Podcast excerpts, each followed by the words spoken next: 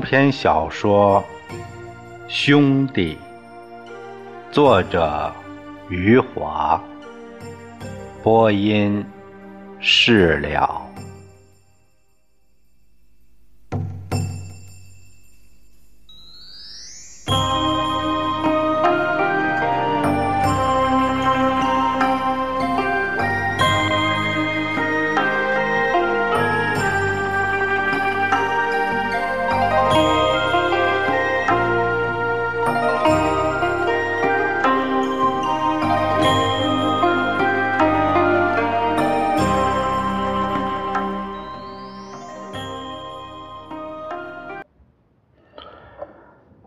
那时候，李光头和宋刚正在家中睡觉，正在梦见李兰回家后的喜悦情景。他们睡醒的时候已经是中午了。他们兴高采烈，虽然宋凡平说要到太阳落山的时候才会回来，可是两个孩子等不及了。他们中午就走向了车站，他们要在那里等待宋凡平和李兰乘坐的汽车驶进车站。两个孩子走出家门以后，学着宋凡平的神气模样，把左手插在裤子口袋里，让右手甩着，努力让自己走出。电影里英雄人物的气派来，他们故意走得摇摇晃晃，反而走出了电影里汉奸特务的模样。李光头和宋刚下桥的时候，就看到了宋凡平，一个血肉模糊的人横在车站前的空地上。几个行人从他身旁走过，看上几眼，说上几句话。两个孩子也从他身边走过，他们没有认出来。宋凡平趴在那里，一条胳膊压在身体下面，另一条胳膊弯曲着，有一条腿是伸直的。另一条腿蜷缩了起来，苍蝇们嗡嗡叫着，在他身上盘旋。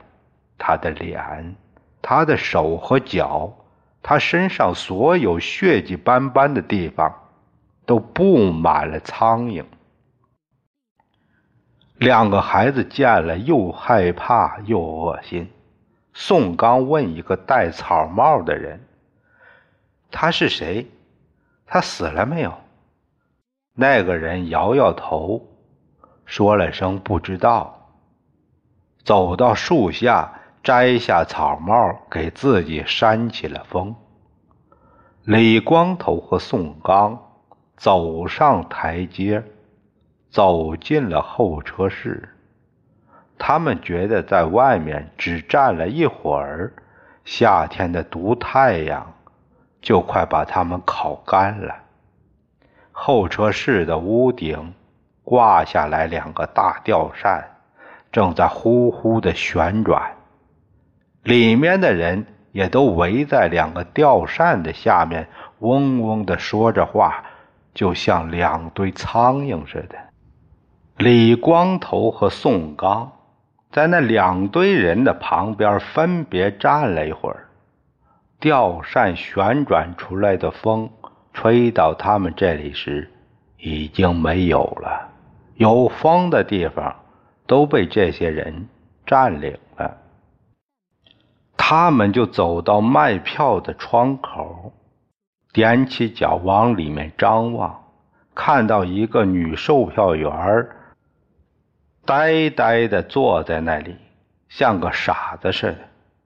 他还没有从早晨的惊恐里完全摆脱出来。两个孩子的说话声把正在发呆的他吓了一跳。他定睛一看后，吼叫了一声：“看什么？李光头和宋刚赶紧蹲下去，悄悄离开，走到了检票口。检票口的铁栅栏门半开着，两个孩子往里面张望，一辆汽车都没有，只有一个端着茶杯的检票员向他们走来。他也吼了一声：“干什么呀？”李光头和宋刚逃跑似的离开了检票口。然后无聊的在候车室里转了几圈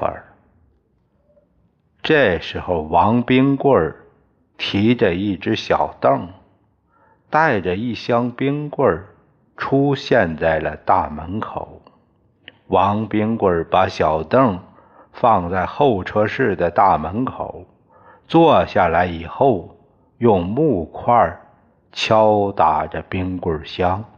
叫卖起了他的冰棍儿，王冰棍儿喊叫道：“卖冰棍儿了，卖冰棍儿！冰棍儿卖给阶级兄弟们，卖给阶级姐妹们。”两个孩子走到王冰棍儿跟前，吞着口水看着他。王冰棍儿一边敲打着木块儿。一边警惕着看着李光头和宋刚，这时两个孩子又看到了外面的宋凡平，他还是刚才的样子，趴在那里。宋刚指着宋凡平问王冰棍儿：“他是谁呀？”王冰棍儿斜着脑袋看了两个孩子一眼，没有搭理。宋刚继续问。他死了没有？这时，王冰棍恶狠狠地说：“没钱就滚开，别在这吞口水。”李光头和宋刚吓了一跳，手拉着手跑下了车站的台阶。他们又来到夏天的烈日下。从满是苍蝇的宋凡平身旁走过去时，宋刚突然站住了脚，他啊的一声惊叫起来，指着宋凡平脚上的米色凉鞋说：“他穿着爸爸的凉鞋。”宋刚又看到了宋凡平身上的红色背心儿，他说：“他还穿着爸爸的背心儿。”两个孩子不知道发生了什么，站在那里互相看着。过了一会儿，李光头说话了。李光头说：“这不是爸爸背心，爸爸背心应该是一排黄色的字。”宋刚先是点点头，接着又摇起了头。他说：“黄色的字是在胸前。”两个孩子蹲了下去，挥手驱赶着苍蝇。扯着宋凡平身下的背心有几个黄色字被他们扯出来了。宋刚站起来哭了，他哭着问李光头：“他会不会是爸爸？”李光头忍不住也哭了起来，他哭着说：“我不知道。”两个孩子站在那里，哭泣着东张西望，没有人走过来。他们又蹲下了身子，挥手驱赶宋凡平脸上的苍蝇，想看看清楚是不是宋凡平。宋凡平的脸上全是血迹和泥土。他们看不清楚，他们觉得他有点像宋凡平，又不知道是不是他。他们站了起来，觉得还是去问问别人。他们先是走到了树下，有两个人站在那里抽烟。他们指着宋凡平问：“他是不是我们的爸爸？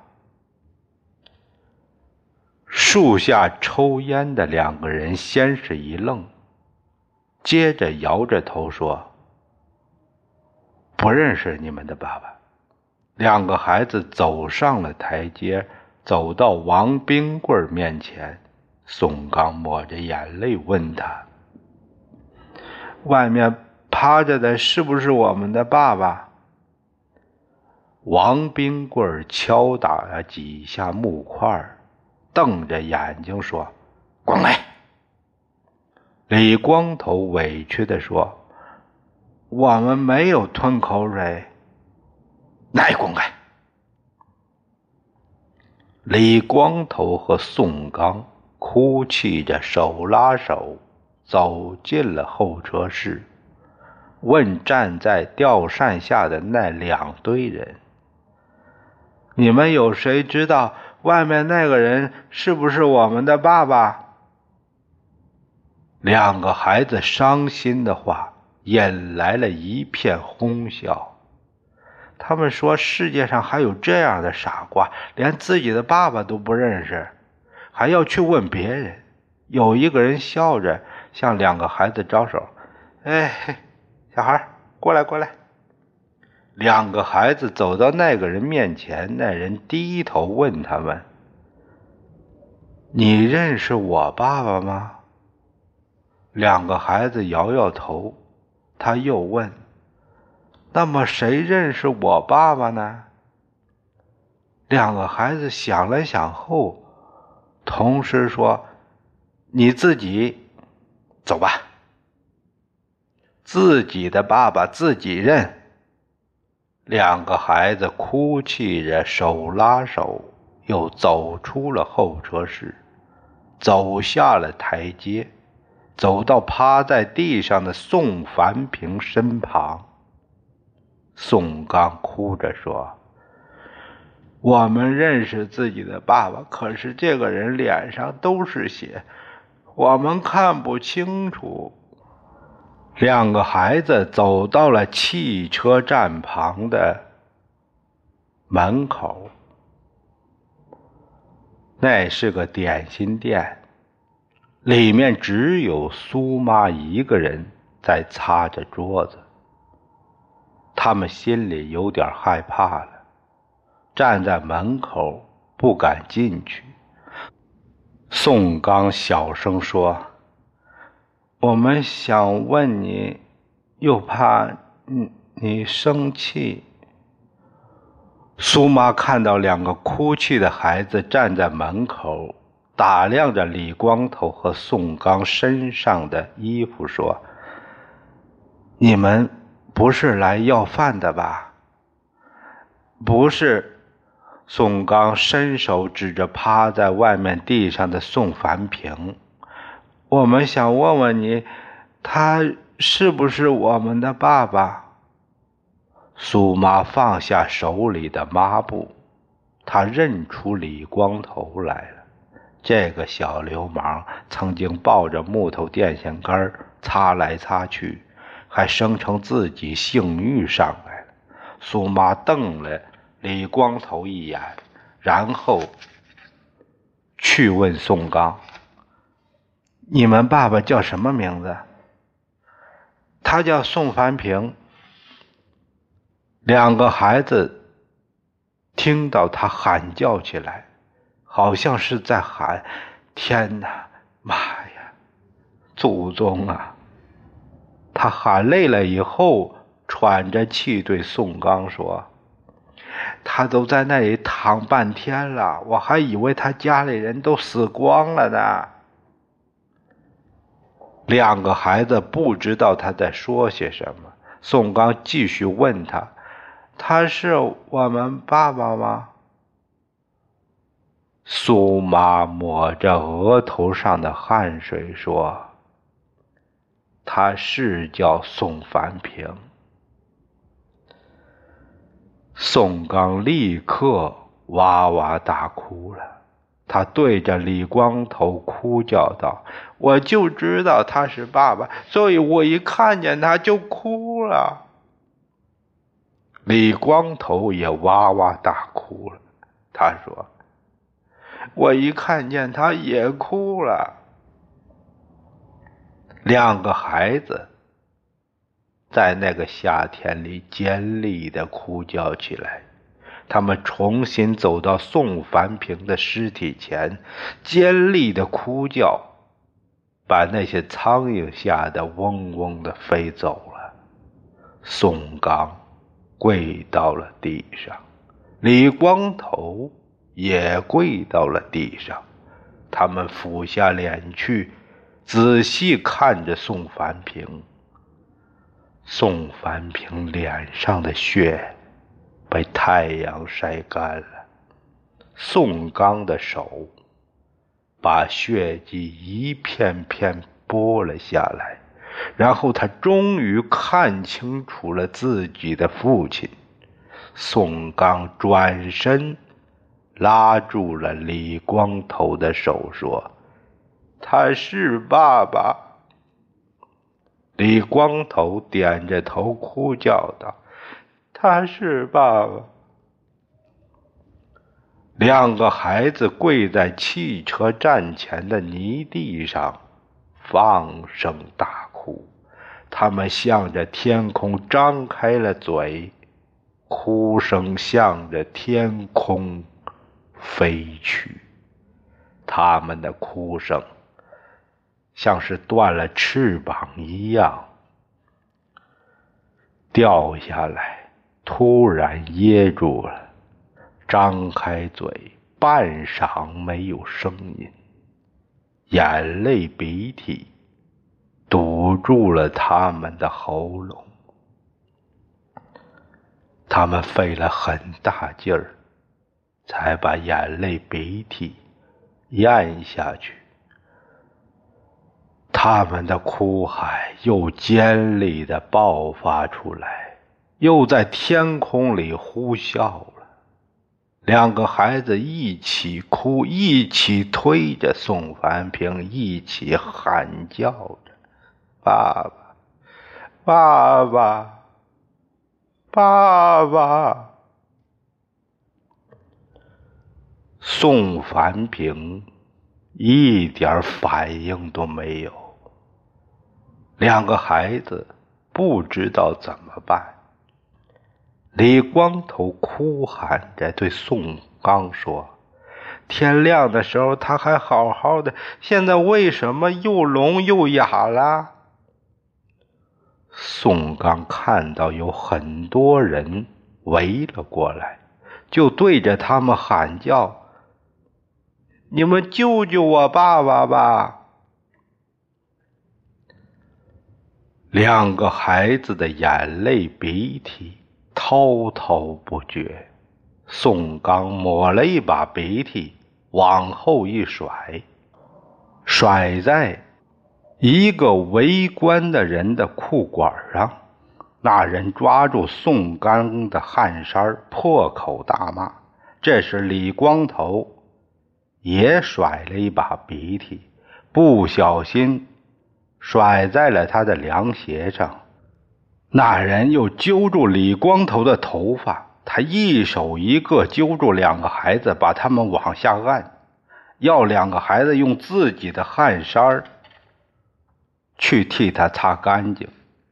李光头和宋刚哇哇哭着，用手去擦他裤子上和凉鞋上的鼻涕，结果更多的鼻涕眼泪。掉在他裤子上和凉鞋上，那人先是暴跳如雷，随后哭笑不得。他说：“别擦了，他妈，别擦了，别擦了。”李光头和宋刚，一个抱住了他的一条腿，一个揪住他的裤管两个孩子就像是抓住了救命稻草似的，死活不松手。那人往后退，他们就跪着往前爬。李光头和宋刚哭着哀求他：“救救爸爸！求求你救救爸爸！”那人用手推他们，抬脚甩他们，他们还是死死缠着他。他把两个孩子拖出十多米，他们还是不松手，还是哭叫着哀求他。那人累得直喘气，站在那里擦着汗，哭笑不得的对围观的人说：“你们看看，你们看看我的裤子，哎呀，我我的凉鞋，我我的丝袜，他妈的，这叫什么事儿？这！”点心店的老板娘苏妈也过来了，他站在围观人群的前面，两个孩子悲壮的哭叫，让他眼圈都红了。他对那人说：“人家是孩子。”那人听了勃然大怒，他说：“什么孩子？这他妈是两个小阎王！你就行行好。”哎帮这两个小阎王收尸吧！什么？你要我把这又脏又臭的尸体背走？苏玛擦了擦眼睛说：“没让你背尸体，我家有板车，借你给用一下。”苏玛说着，走回了点心店。一会儿就将板车推了过来，他替两个孩子哀求围观的人，请他们帮着把宋凡平抬到板车上。围观的人有的走开了，有的往后退。苏妈不高兴了，伸手指点着他们说：“你、你、你，还有你。”苏妈说着，伸手指着地上躺着的宋凡平，不管这人是好是坏，死了都得收作，总不能让他一直在这儿躺着吧。终于有四个人走了出来，他们蹲下身去，同时抓着宋凡平的双手和双脚，喊着：“一、二、三。”他们把宋凡平抬了起来，这四个人使足了劲儿，憋得脸色通红。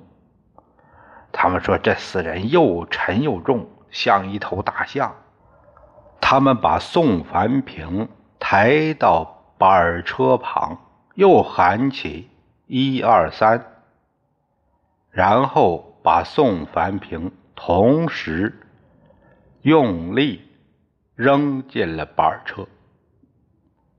宋凡平高大的身躯被扔进板车时，让板车嘎吱嘎吱直晃摇晃。这四个人拍起了手掌，有一个人把手举到鼻子上闻了闻，对苏妈说：“我们要到你店去洗手，去吧。”苏妈点点头，转身对李光头和宋刚紧紧抓住的那个人说：“你行行好，把死人拉走吧。”那人低头看看跪在地上、紧紧抱住他两条腿的李光头和宋刚，苦笑着说。老子也只好把死人拉走了。然后那人对李光头和宋刚吼叫：“他妈的，松手！”李光头和宋刚这时才松开了手。他们从地上站了起来，跟着那人走到板车前。